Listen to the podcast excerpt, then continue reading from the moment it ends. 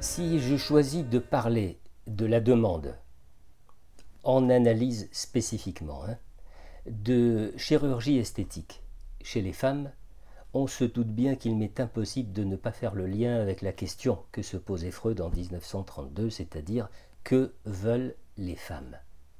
Et la relation entre la question que se posait le père de la psychanalyse et le sujet si contemporain et si euh, exponentiellement présent de la demande de chirurgie esthétique chez les femmes, eh bien cette relation pourrait être euh, que veulent les femmes à travers cette demande-là.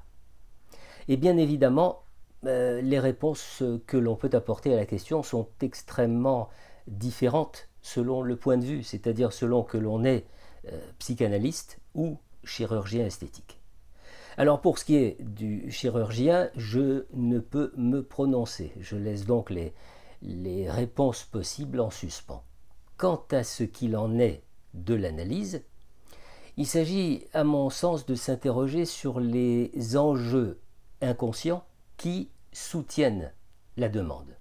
Parce que la clinique de la chirurgie esthétique est une mine d'éclairage sur quantité de sujets.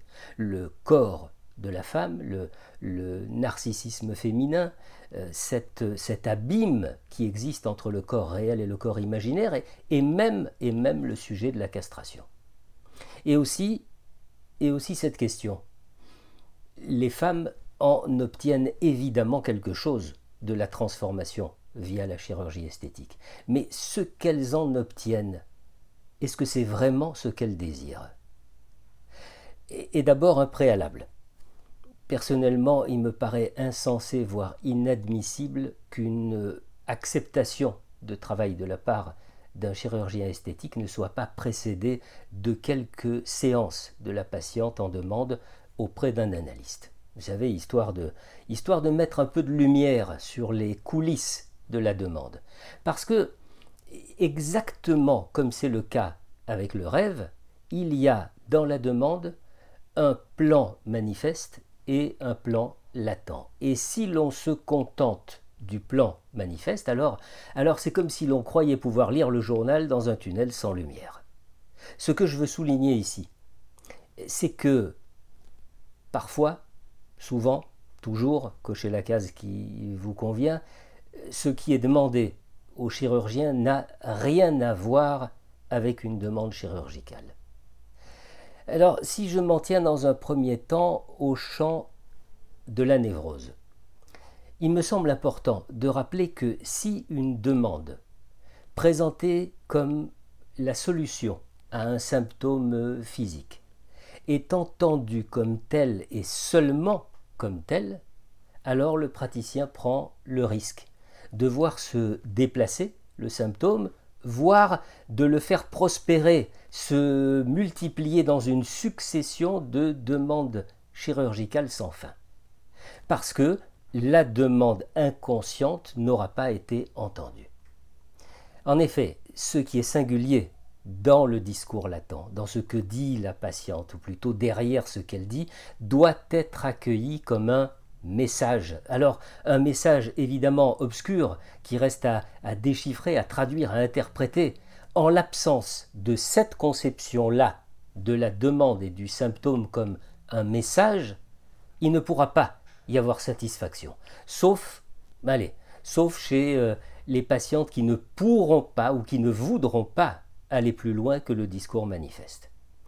Et, on peut se dire que pour celle-ci, l'acte euh, chirurgical aura certainement une valeur thérapeutique. Mais pour l'immense majorité des patientes, c'est l'accueil du symptôme en tant que message qui entr'ouvrira peu à peu la porte au discours latent, faisant alors apparaître l'encore caché.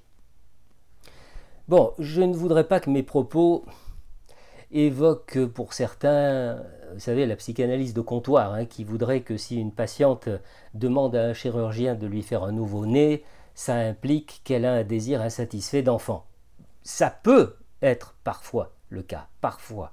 Mais il ne faudrait surtout pas généraliser la chose, euh, à l'instar de ces, fameuses clés des songes hein, que certains se plaisent à ouvrir pour asséner aux patients une traduction de son rêve qui n'appartient qu'à eux. Euh, bon, ce que je viens de dire, euh, ce que je viens d'évoquer à propos de la façon d'accueillir le message, c'est quelque chose qui est propre au champ des névroses. Et on peut se demander qu'en est-il du champ des psychoses? Alors, juste un, mot à ce propos, ou plutôt juste une question, hmm, peut-être un peu bousculante. La psychose serait-elle une contre-indication aux opérations de chirurgie esthétique? Parce que dans ce cas, ben, ce serait principalement parce que si la demande est délirante, eh bien la réponse chirurgicale va confirmer et risque d'entretenir le délire.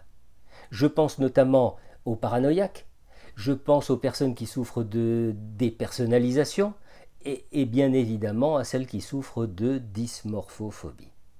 Là encore, on se rend compte combien un passage préalable chez le psy et une collaboration éclairée hein, entre psy et chirurgien peuvent être euh, précieuses, soit pour euh, éclairer le névrosé sur les coulisses de sa demande, soit pour éviter une décompensation chez le psychotique.